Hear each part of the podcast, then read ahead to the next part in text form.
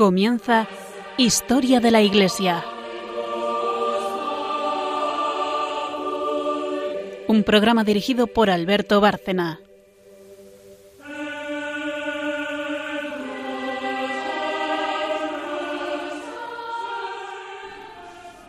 Buenas noches oyentes de Radio María y de este programa Historia de la Iglesia. Buenas noches y, gracias por haber estado aquí o por estar aquí una vez más, María Ornedo. Buenas noches a todos. Buenas noches y gracias por lo mismo, Carmen, Carmen Tour de Montis. Buenas noches. Por haber venido a hacer el programa. Y, bueno, como siempre, resumen. Tenemos una parte histórica, porque por eso se llama Historia de la Iglesia.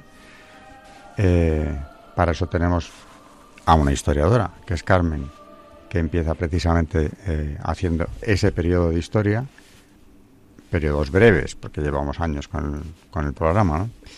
pero es la manera de poder ir profundizando también en el significado que tiene la historia de la Iglesia. Y después hay un santo que también nos trae Carmen, como ahora hoy, o Santa. Y por último, María habla del magisterio, relacionado con los temas que hayamos tocado. Eh, seguimos con Padres del Desierto. Para quien no nos haya seguido o no haya oído el último programa, eh, aquellos hombres que se apartaban del mundo en los primeros siglos de la, de la paz de la Iglesia, cuarto, quinto y más tarde también, eh, vaciándose de sí mismos, huyendo del mundo y acercándose a Dios precisamente por esa vía ascética. Es el origen también a la larga de la vida cenolítica. Pero hoy, después de la pausa, eh, Carmen nos va a hacer un viaje espiritual y también geográfico, porque nos va a llevar del oriente cristiano, de la parte del oriente eh, eh, del Imperio Romano Oriental, nos va a traer tan, tan al occidental como que nos va a llevar al Finisterre de Europa, eh, o cerca del Finisterre europeo, ¿no? al Bierzo. Es decir, no lejos de Galicia, ni mucho menos. pero bueno, que lo haga ella después de esta pausa y nos explique cómo el fenómeno de los, de los eremitas no es un fenómeno que se diera solamente eh, allí, en esos desiertos de Egipto y de Siria, de los cuales llevamos hablando tantísimo tiempo, ¿no?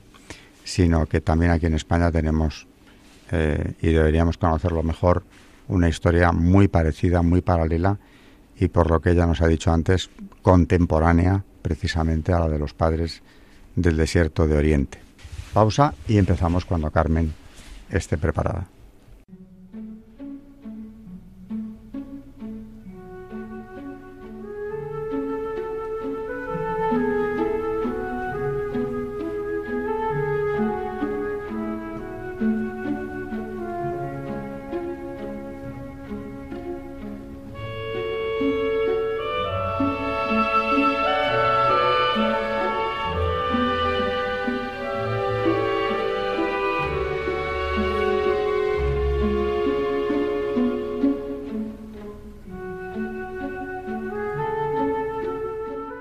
Están escuchando en Radio María Historia de la Iglesia, dirigido por Alberto Bárcena.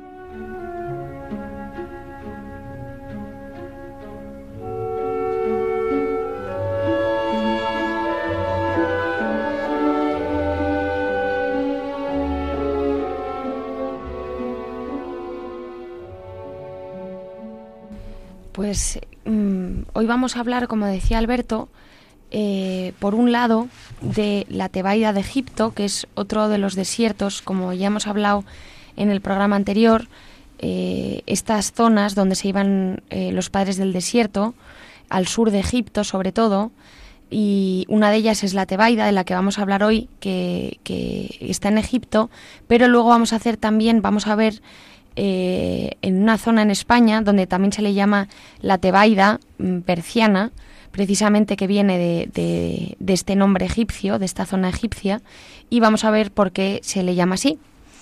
Recordemos que la Tebaida de Egipto eh, era un desierto al sur del país, un lugar de retiro, un punto de encuentro de numerosos eremitas cristianos que se retiraban en el silencio y que buscaban allí, como ya hemos contado muchas veces, la identificación con Cristo y se defendían como él de las tentaciones del maligno en, en esta vida tan difícil del desierto.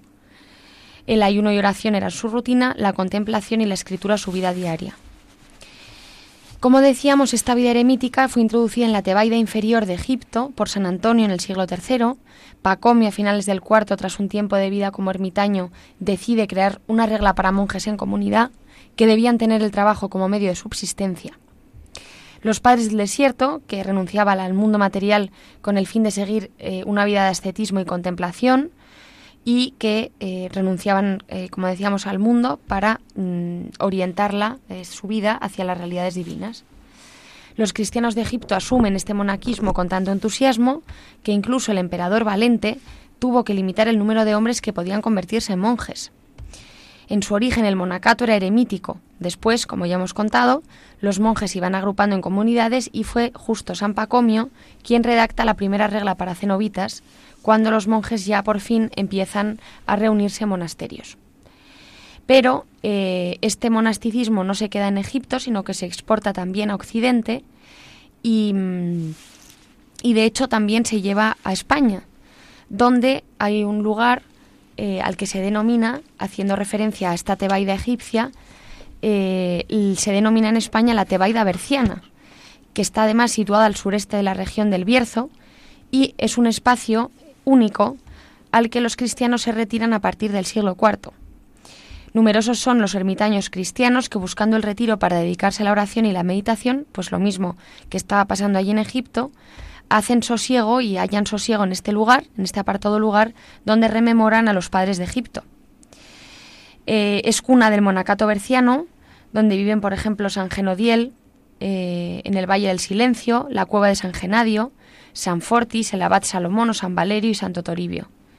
Lugares como Santiago de Peñalba, San Pedro de Montes e incluso la cercana Compludo, en otro de los valles, nos hablan de eh, vida retirada y dedicada a la oración, la penitencia y el trabajo.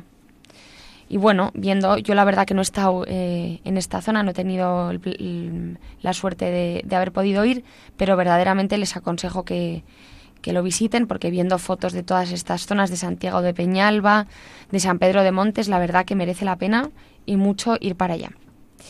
Y eh, en este mismo lugar, aunque eh, un poco más tarde,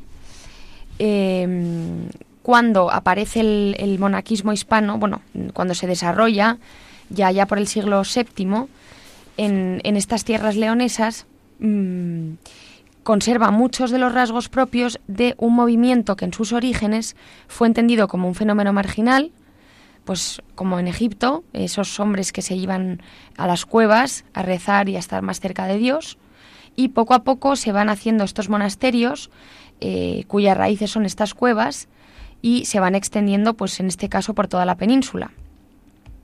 Y para ello vamos a ver un poco la vida de San, para verlo cómo fue, eh, vamos a estudiar un poco la vida de, San Fructuoso, donde nos damos cuenta que nos encontramos ante una de las figuras más emblemáticas del monacato hispano y uno de los principales promotores de fundaciones cenobíticas, eh, allá por el siglo VII. Es una de las personalidades además más carismáticas eh, e influyentes de la Iglesia hispana em, y que conocemos gracias a la Sancti Fructuosi Bracanensis Episcopi Vita, un texto geográfico compuesto en los alrededores de Braga en el último cuarto del siglo VII y dada a conocer por el Monacus Valerio. En esta obra se hace referencia a esta segunda oleada monástica en el noroeste de Hispania y en torno a su persona y al reducto geográfico del Bierzo, como decíamos, y en la que se subrayan las virtudes ascéticas propias de un monasticismo en expansión, caridad, castidad, silencio, austeridad y pobreza. Casi siempre se ha estudiado su figura a partir de su calidad de abad obispo, eh, sin embargo, eh, esto lo fue en los últimos años de su vida, porque la verdadera vocación fructosiana fue la vida anacorética, que vamos a ver ahora. De hecho, los grandes monasterios a él vinculados, que son Montes y Compludo principalmente, surgieron a partir de un pequeño oratorium construido por el Godo en su búsqueda de la soledad y del retiro individual, y tanto Fray Prudencio de Sandoval como el autor del texto conocido como Santo Asalto y el Padre Flórez alcanzaron a ver restos óseos de ermitaños, así como vestigios de su hábitat material, testigos mudos ante una numerosa colonia rupestre allí asentada desde al menos tiempos de San Fructuoso.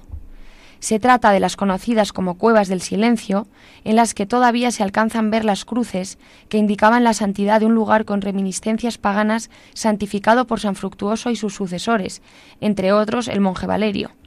Con ellos, la comarca leonesa del Bierzo, la Tebaida española, tierra elegidamente monacal o país monástico, como la han definido algunos historiadores, y muy especialmente los alrededores de San Pedro de Montes, se convirtieron en una agrupación de receptáculos o grutas que albergó una colonia de anacoretas, que no tuvo que ser muy distinta a la existente en la Ribera Sagrada, surgida a partir de la fundación del monasterio peonense en la confluencia de los ríos Miño y Sil, en la que aún quedan testigos eh, de ello en el último cuarto del siglo X e incluso en fechas tan avanzadas como el segundo cuarto del siglo XII. Hablando un poco de San Fructuoso, que como decimos tuvo la mayor parte de su vida fue una anacoreta y estuvo viviendo allí en este valle, eh, fue hijo, antes de ser obispo, recordemos que fue obispo de Braga, fue hijo de un noble gardingo de estirpe real, de un jefe militar del ejército godo, de nombre Bricio, que tras la muerte de sus padres decidió entrar en la escuela episcopal palentina, en aquellos momentos bajo la dirección del obispo Conancio. Por aquel entonces el joven fructuoso ya conocía a la perfección las posesiones paternas en Vergidium Flavium, en el, en el Bierzo, tierra divisoria entre las diócesis de Astorga y Lugo, y hacia allí dirigió sus pasos una vez concluidos sus estudios en Palencia. A partir de este momento el relato revela una, continua propagación del movimiento monástico mediante la sucesiva fundación de iglesias u oratorios, que poco tiempo después se convertirán en hábitats comunitarios de gran entidad algunos de ellos. Actividad que llegó a propagar incluso en el sur de la península, en la Lusitania y en la Bética, ya que poco después del 646 del 646, llegará a Mérida recorriendo la vía romana que partiendo de Bracara Augusta conducía a la emérita Augusta Lusitana. Visitará el monasterio de Cauliana y, siguiendo con su costumbre, llegará a fundar varios monasterios, entre otros eh, uno localizado en San Fernando, en Cádiz. O sea que vemos que San Fructuoso durante, mm, durante los primeros años funda todos estos monasterios y hablando precisamente de, esta zona berciana, esta huella de la actividad monástica de San Fructuoso perdura en los restos materiales de la monasteria complutense y rupianense o de San Pedro de los Montes y en las primeras líneas de la narratio del epígrafe o inscripción conservada en este último monasterio, localizado en Montes de Valdueza, en la provincia de León. O sea que todavía quedan, pues este epígrafe, por ejemplo, todavía se conserva y mm, como vemos, pues esto no solo estaba pasando en Egipto, sino que también en Occidente, incluso aquí en nuestro país, pues mm, a través de San Fructuoso y antes de todos estos anacoretas, en este en el Bierzo, al que además se llama la Tebaida berciana, mm, en referencia a la Tebaida de Egipto, pues también eh, se instalan estos monjes, primero anacoretas, y luego se fundan todos estos monasterios eh, de los cuales pues todavía nos quedan restos hoy en día y que yo desde luego mm, pretendo ir a visitar porque la verdad que a través de las fotos mm, tiene una pinta eh, pues maravillosa. O sea que animar también a nuestros oyentes a visitar todas estas zonas que desde luego para mí mm, eran desconocidas. Desde luego es impresionante ver cómo esa misma espiritualidad que en Oriente surgía con fuerza entonces, nos la encontramos aquí, en las antípodas de, lo que era el Imperio Romano, en Occidente y, buscando lo mismo, el apartamiento del mundo, la separación de todo lo terrenal para unirse a Dios.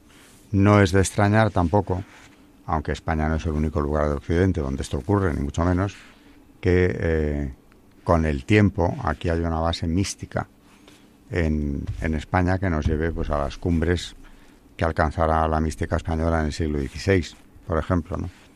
Pero eso de los desiertos, por ejemplo, las carmelitas siguen hablando de desiertos. La Madre Maravillas, cuando va a fundar en las Batuecas, funda en el desierto de las Batuecas. Para ella esa palabra desierto tiene precisamente la connotación de separado del mundo. Y puede no estar tan separado, pero por lo menos que no esté en una población, que, que esté en un descampado o, o como mucho en una aldea, en algo donde no, no puedan ellas distraerse excesivamente, aunque luego en su clausura ya tienen ellas un desierto suficiente, ¿no? Pero, pero buscan eh, muy frecuentemente eso, una separación eh, lo mayor posible del, del mundo. Y claro, esto se consigue, evidentemente, pues apartándose de él lo más que uno pueda. Y es curioso que en el Bierzo, este dato que ha traído Carmen, pues tampoco lo conocía yo. Eh, hombre, las comunidades cristianas españolas son, son antiquísimas. Ya en el siglo IV tenemos un concilio, que es el concilio de Elvira, donde acuden múltiples obispos españoles, creo que aquí seguro que hemos hablado de él. Pero yo no sabía que hubiera ese mismo, esa misma espiritualidad, esa, esa, esa, esa misma vida ascética de la que llevamos tanto tiempo hablando en Oriente, eh, se diera aquí en España y que estuviera concentrada precisamente ahí. Seguramente en otros lugares españoles también lo habría. Pero vamos, concretamente ahí. Recuerdo en Córdoba eh, que hay un lugar lleno de ermitas. Recuerdo en Aragón, eh, precisamente en la Sierra de Guara, dentro de una finca que es una, una propiedad particular de una, de una familia aragonesa, que había una gran cantidad que todavía se ven de ermitas en, la Sierra de Guara. Y la primera vez que lo vi me llamó muchísimo la atención, porque pensé, ¿y esto? Claro, luego ya, eh, años más tarde, ¿no? Estudiando la vida eremítica, entiendes que lo que hacían aquellos eran buscar sus propias celdas, mm, no tan alejadas unos de otros como que no pudieran encontrarse, igual que hacían en la Tebaida, ¿no? Eh, de ahí salieron las comunidades cenobíticas. Pero, pero ahí en esa sierra aragonesa se conservan una buena parte de, ermitas, igual que en Córdoba también hay eh, lugares parecidos, ¿no? Bueno, pues el precedente está en la Tebaida, está en Oriente, y aquí en España, pues como nos ha contado Carmen, tenemos uno antiquísimo, tanto como que es contemporáneo del fenómeno eh, eremítico oriental, ¿no? Bueno, pues eh, volvemos con los padres de la Iglesia. En Magisterio María, en el último programa, se quedó a medias, o sea que cuando que lleguemos a la sección tercera de Magisterio, que es la suya, retomaremos el tema. Eh, una pausa y el santo, creo que es santa, hoy del día.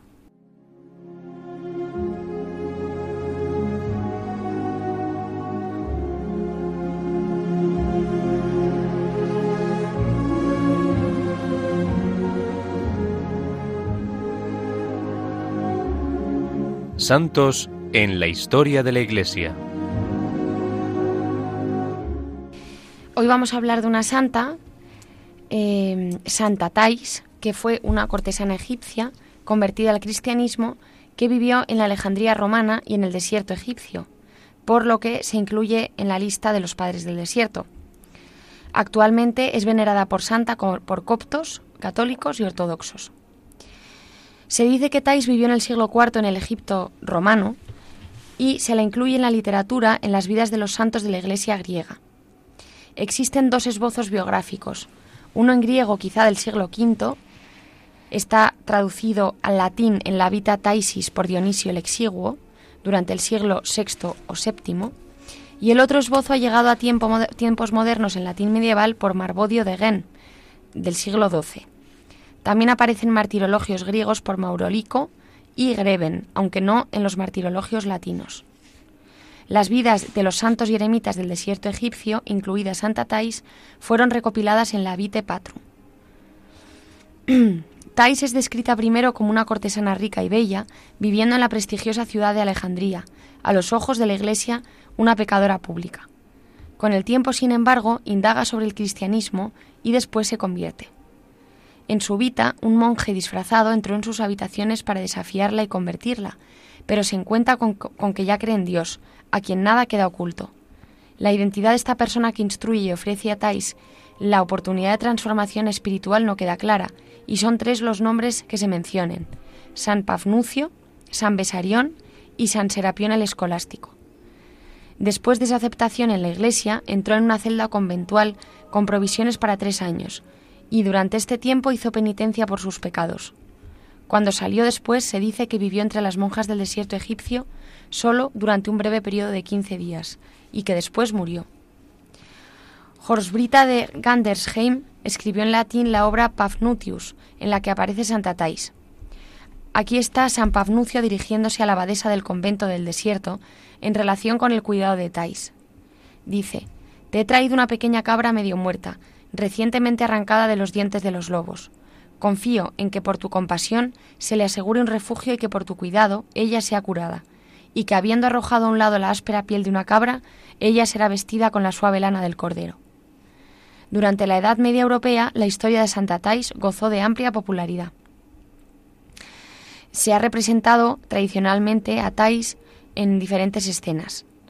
Por un lado, quemando sus tesoros y ornamentos, eh, como símbolo de, la muerte a su vida anterior, al desierto, su vida de riquezas, y eh, en, otros, eh, en otras obras la vemos también rezando en una celda conventual con un rollo en el que está escrito, Tú que me has creado, ten piedad de mí. También podemos ver un, un cuadro que me ha parecido maravilloso, que es de José de Rivera, que se llama Santa Tais, que también es descrita como una pintura de Santa María Magdalena, pero también se le llama Santa Tais, y que la verdad que es, eh, es maravillosa esta obra.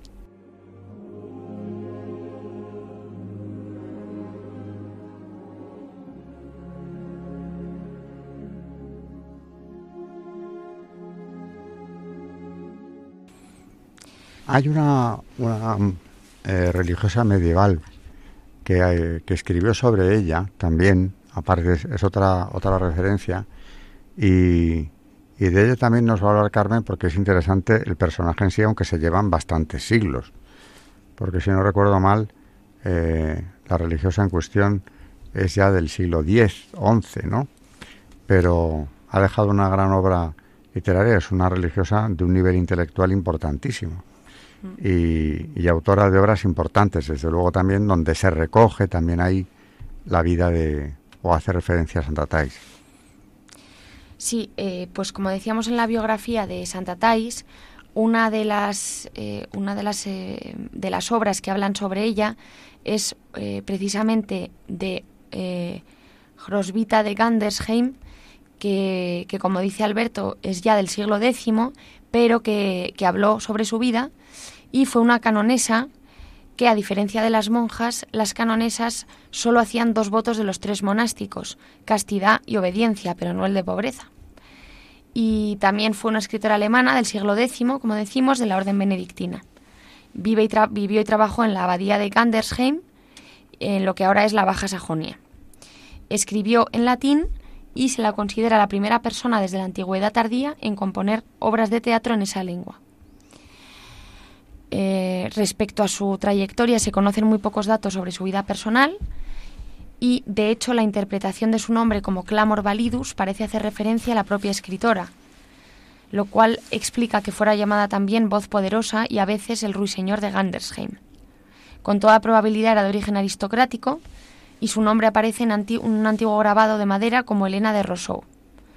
Para las mujeres que recibían el título de canonesa significaba que podían tener su propio patrimonio y disponer de criadas, para las que eran jóvenes les suponía la oportunidad de no perder su estatus social sin tener la obligación de contraer matrimonio normalmente impuesto. Entró en su primera juventud en el convento de Gandersheim, muy famoso entonces por su ascetismo y con grandes preocupaciones educativas. Su extraordinario talento encontró allí un correcto desarrollo, primero bajo la guía de su maestro Ricardis y luego eh, bajo la dirección de Gerberga, hija de Enrique I, duque de Baviera y sobrina de Otón I. Fue una de las mejores con mejor educación de su tiempo y llegó a ser más tarde abadesa.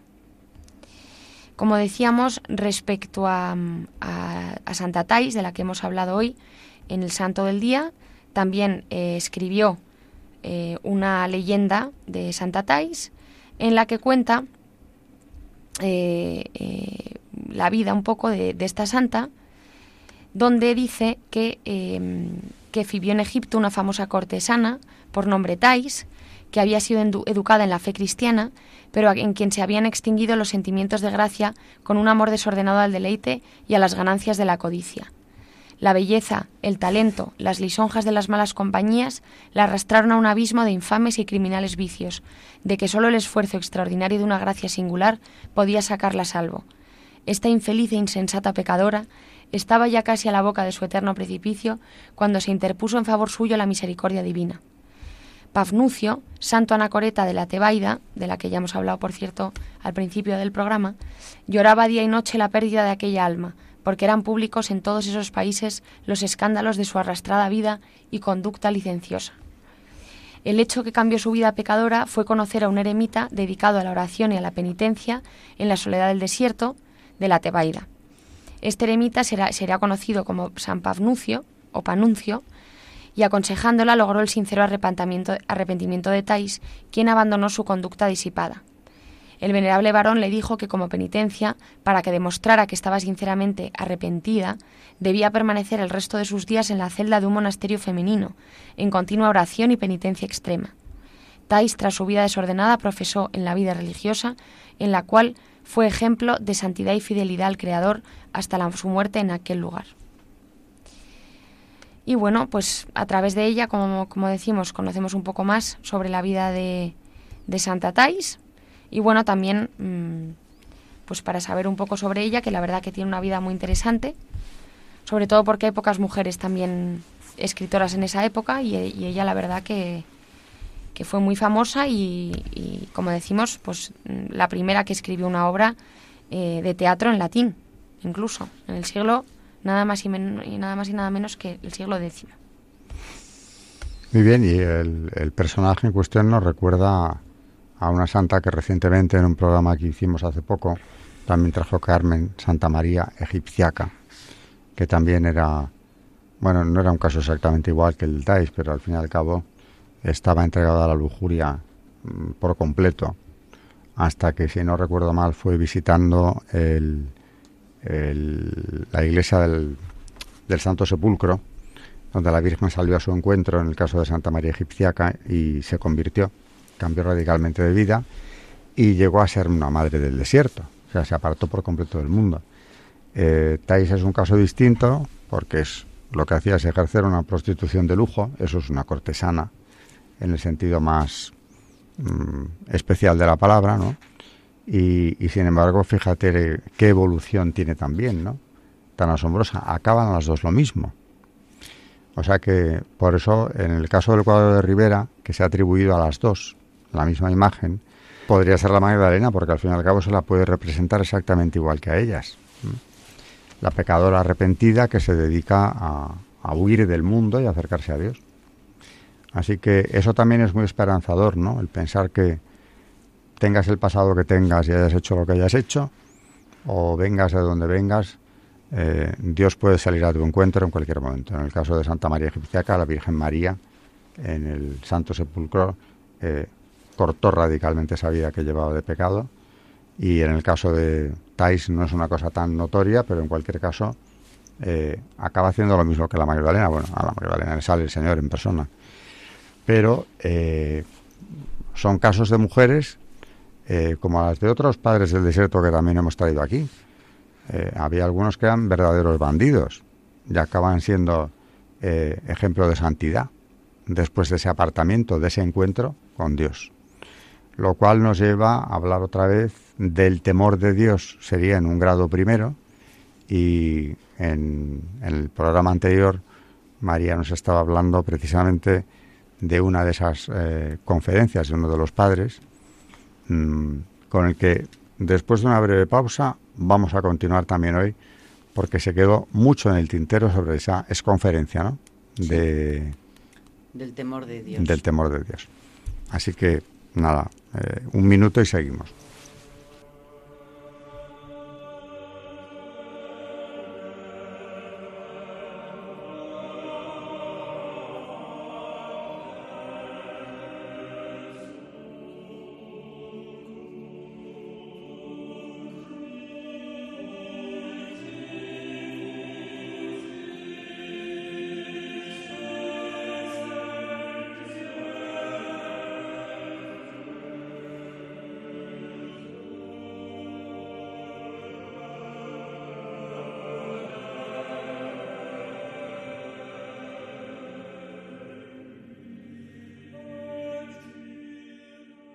Están escuchando en Radio María Historia de la Iglesia, dirigido por Alberto Bárcena.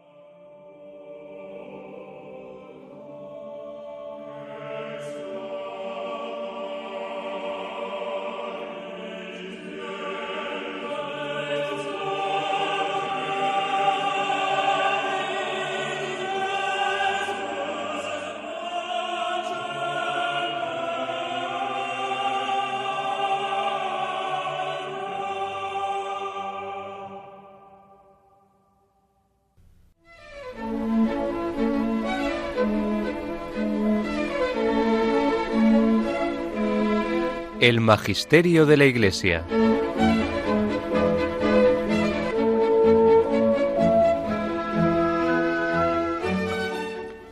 Pues vamos a continuar con el temor de Dios, que Doroteo nos da una explicación de lo que es. Ya empezamos en el último programa y vamos a seguir con él. La ligereza de espíritu se da de muchas maneras se manifiesta en el hablar, en los contactos y en las miradas. Es ella la que lleva a pronunciar discursos grandilocuentes, a hablar de cosas mundanas, a hacer bromas o provocar risas disolutas. Es por ligereza por lo que se toca a alguien sin necesidad, por puro placer. Se le acaricia o se toma cosa alguna de él o se le mira detenidamente. Todo esto es obra de la ligereza, porque no hay temor de Dios en el alma y porque ella se llega poco a poco a un total descuido. Por eso, al dar los mandamientos de la ley, Dios dijo, que los hijos de Israel sean respetuosos. Levítico 15, 31. Sin respeto no se puede honrar a Dios, ni obedecer ni una sola vez algún mandamiento. No hay nada más abominable que la ligereza, porque es la madre de todas las pasiones. Aleja el respeto, expulsa el temor de Dios y da la luz y da a luz el desprecio. Es por ella, hermanos, por lo que unos son descarados con otros, o por lo que hablan mal uno de otro, y se hacen daño mutuamente. Uno de ustedes ve una cosa poco edificante y va enseguida a murmurar y volcar todo eso en el corazón de otro hermano. De esta manera, no solo se hace daño a sí mismo, sino que también perjudica a su hermano, poniendo en su corazón un veneno mortal. Cuando el hermano estaba aplicándose a la oración o a cualquier otra obra buena, llega el otro y le da materia de murmuración. Con ello perjudica su crecimiento y lo pone frente a la tentación. Y no hay nada tan malo y funesto como hacer daño al prójimo y al mismo tiempo a uno mismo. Respetémonos, hermanos, evitemos el hacernos daño a nosotros mismos y a los demás.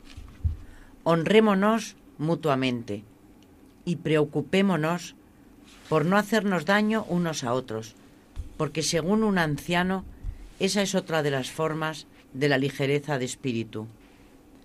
Si sucede que alguien ve a su hermano cometer una falta, que se cuide de despreciarlo o dejarlo morir con su silencio, o de descorazonarlo con reproches, así como de hablar mal de él.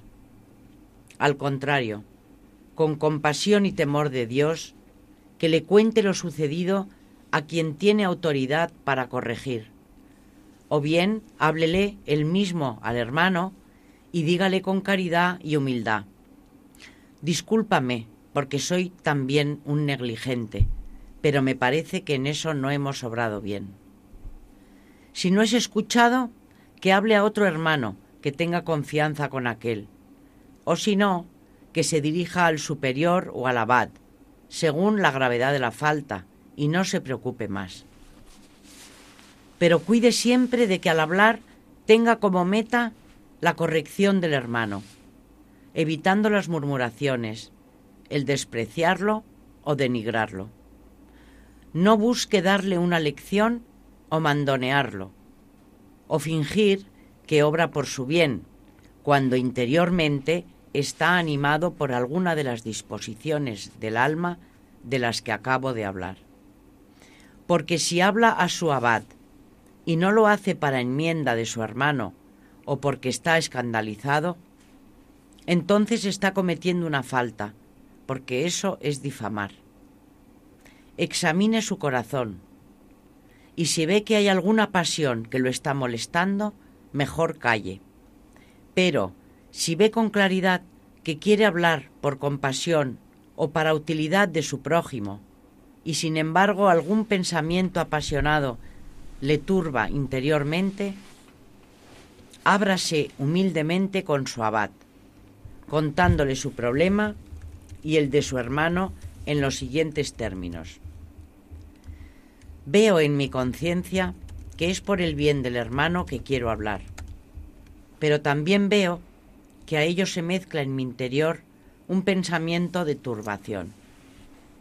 Si es porque alguna vez tuve algo contra ese hermano, yo no lo sé. Pero tampoco sé si un engaño interior me quiere impedir que hable y que logre así su corrección. Entonces el abad le dirá si debe hablar o no.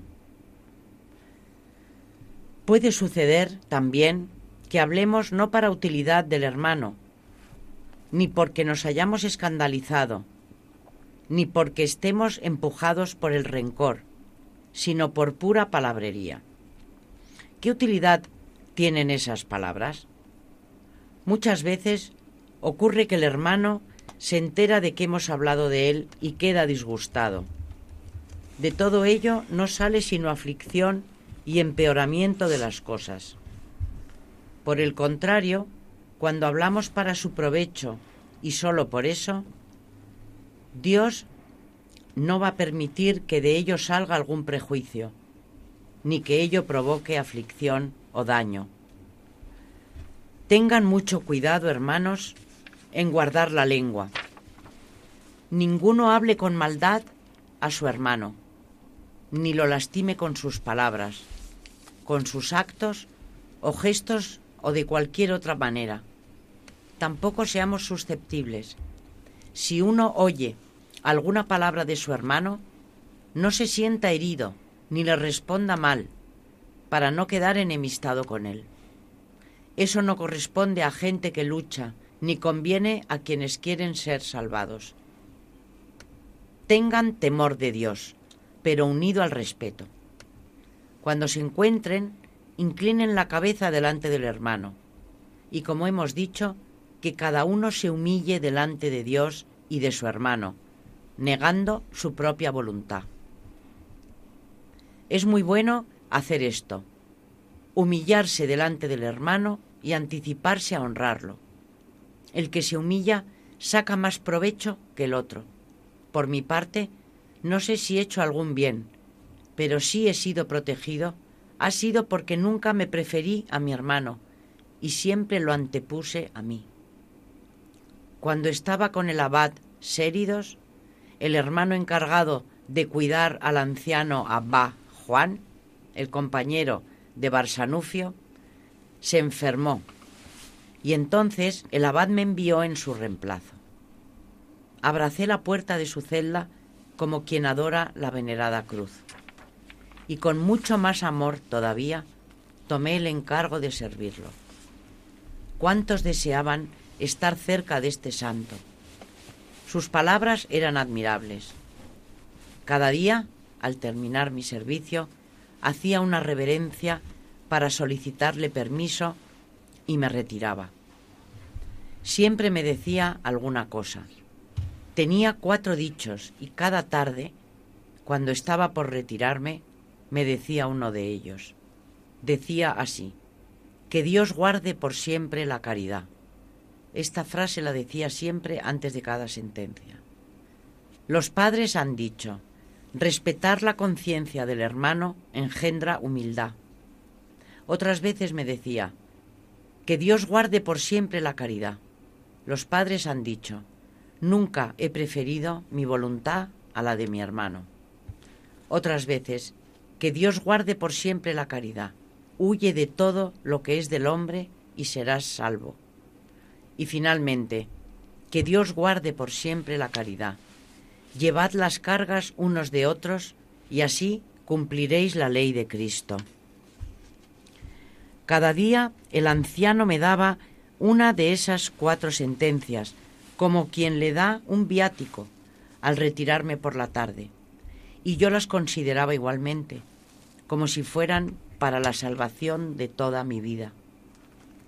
Pero a pesar de la confianza que tenía con el anciano y el gusto que me daba el servirlo, al presentir que un hermano estaba triste porque quería él servir al anciano, fui al abad y le dije, este servicio le convendría más a este hermano si a usted no le molesta.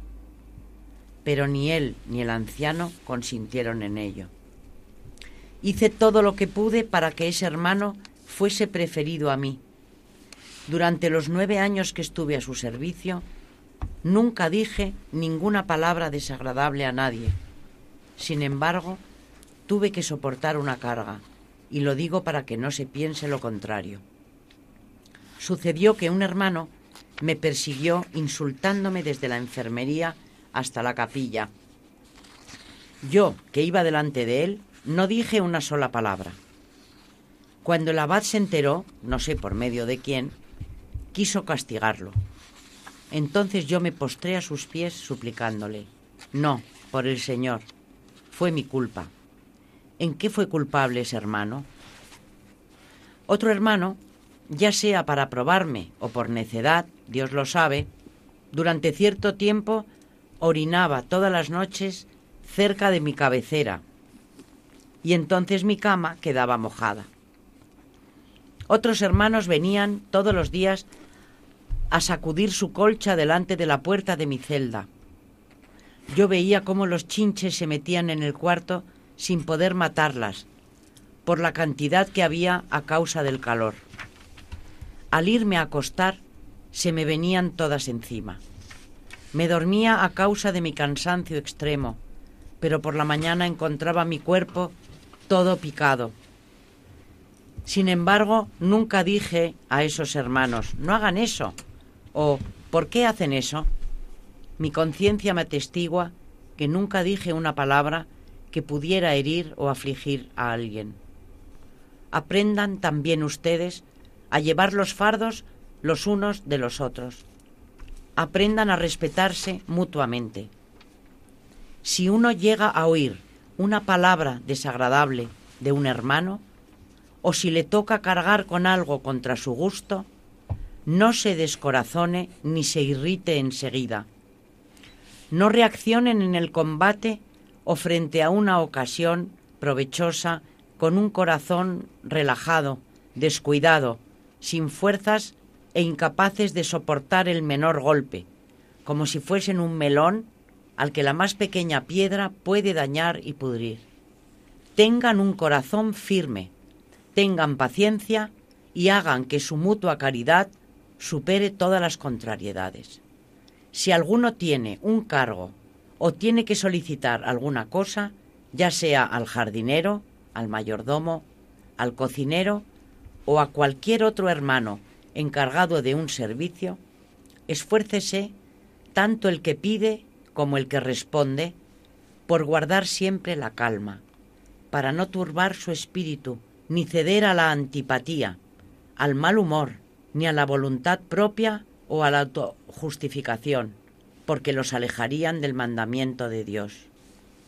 Cualquier cosa, que sea grande o pequeña, es preferible despreciarla o dejarla de lado. La indiferencia ante las cosas es verdaderamente algo malo pero peor es perder la tranquilidad al punto de perturbar nuestra alma para poder realizarlas.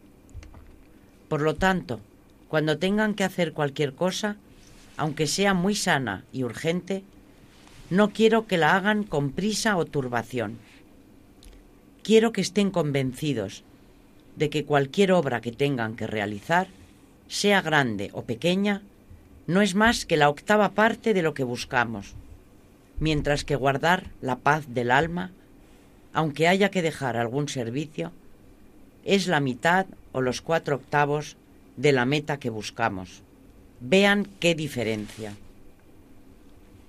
De esta manera, cuando hagan algo y quieran hacerlo bien y acabarlo, pongan su empeño en realizarlo, lo que, como he dicho, equivale a la octava parte de su objetivo, y guarden intacta la calma, que equivale a la mitad o a los cuatro octavos. A mí me ha llamado mucho la atención lo que insiste en la ligereza en el hablar, eh, en cómo hablamos por hablar, eh, y muchas veces no es que precisamente nos mueva la maldad, pero la ligereza sí. Y decimos cosas que no ayudan a nadie, al contrario, que le pueden distraer, incluso hacerle daño, aunque no sea nuestra, nuestra intención, ¿no? Pero en cualquier caso nos aleja de Dios. Esa ligereza de la que hablan es frivolidad.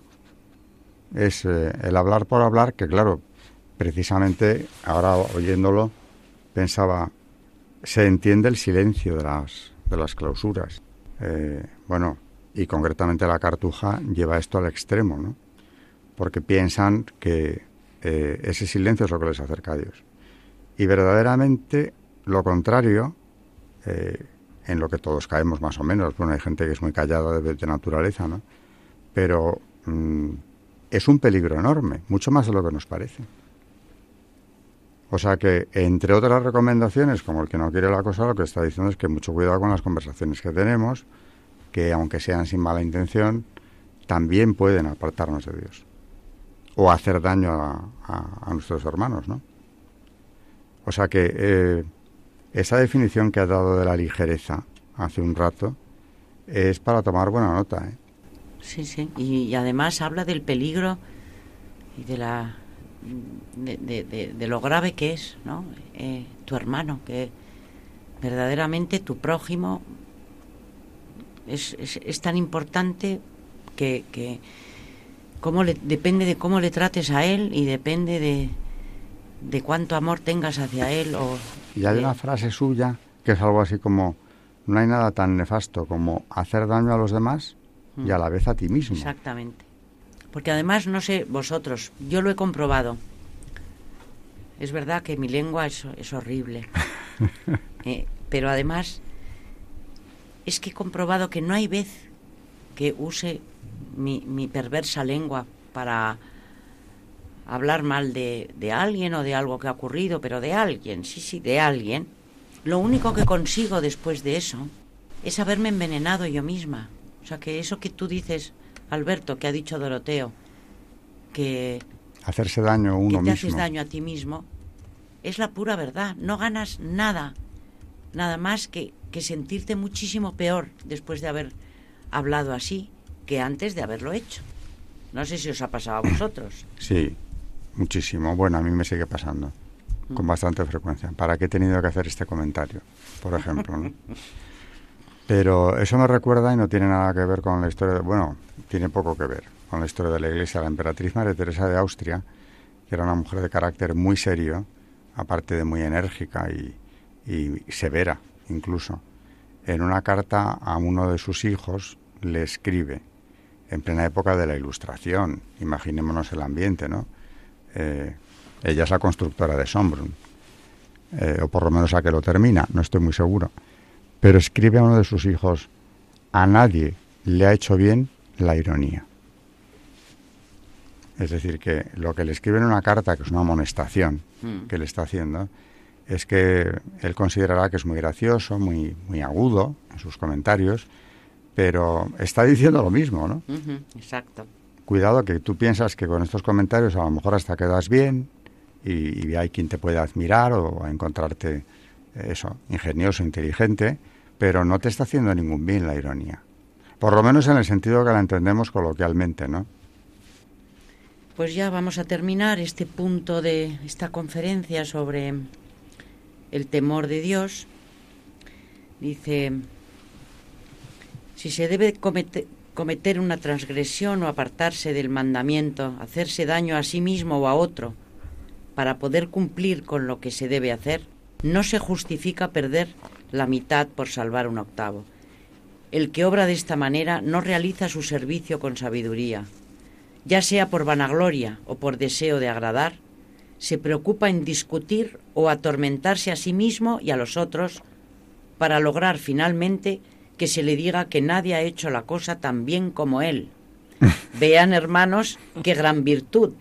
No, hermanos, esto no es una victoria, sino una derrota desastrosa.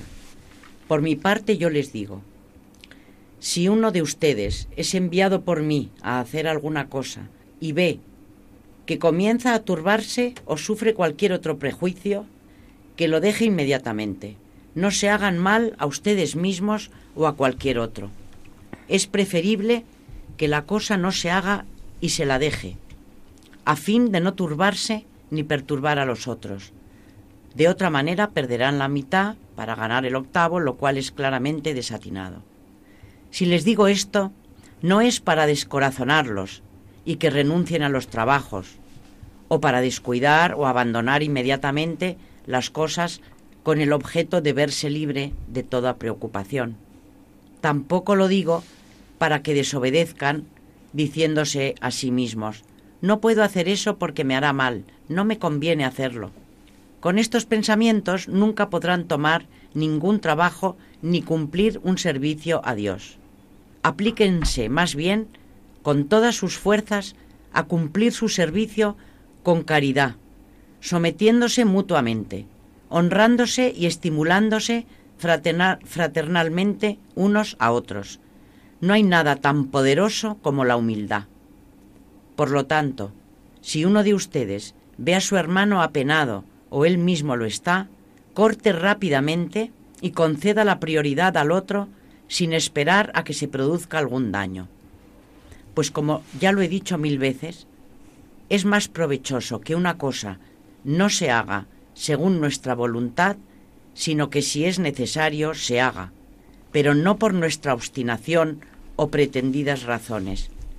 Y aunque parezca conveniente, nunca has de disputar y contradecirse mutuamente, perdiendo así la mitad.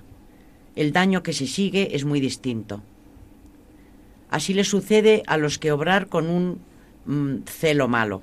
Es indiscutible que todas las obras que realizamos las hacemos con vistas a obtener un objetivo, un provecho. ¿Qué podemos sacar si no nos humillamos los unos ante los otros? Obrando de otro modo, solo encontramos perturbación y nos molestamos mutuamente. Ya saben, hermanos, lo que dice el libro de los ancianos. Del prójimo vienen la muerte y la vida. Hermanos, mediten sin cesar en sus corazones estos consejos. Estudien las palabras de los santos ancianos. Esfuércense en el amor y el temor de Dios, por buscar su aprovechamiento y el del prójimo. De ese modo podrán progresar en toda circunstancia con el auxilio de Dios. Que nuestro Dios nos gratifique en su bondad por el temor que le tenemos, pues está dicho, teme al Señor y guarda sus mandamientos. Ese es el deber de todos los hombres. Muy bien, pues lleno de enseñanzas, como todo lo de los padres del desierto, todos los padres que nos va trayendo María, porque todo esto, insisto, es de su biblioteca, casi sin excepción.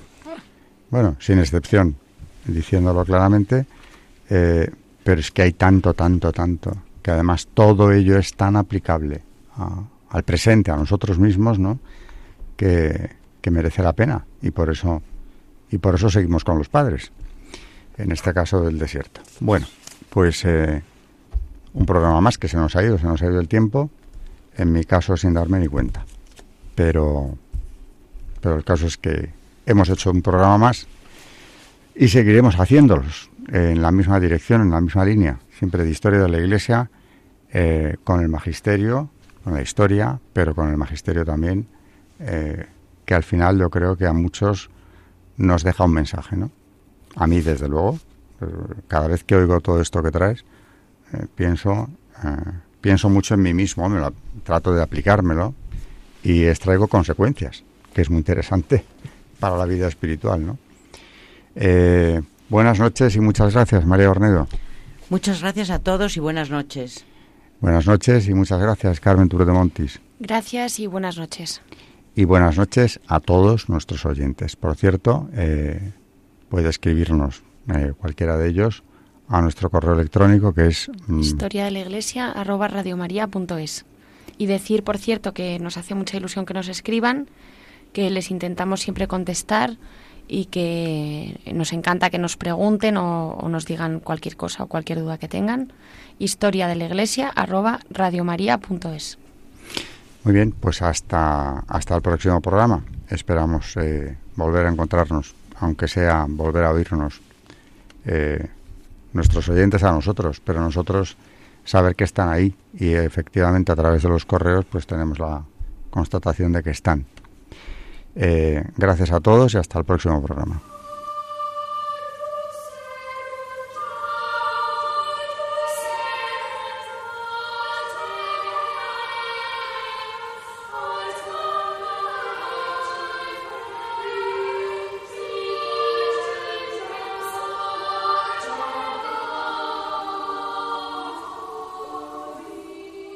Han escuchado Historia de la Iglesia, un espacio dirigido por Alberto Bárcena.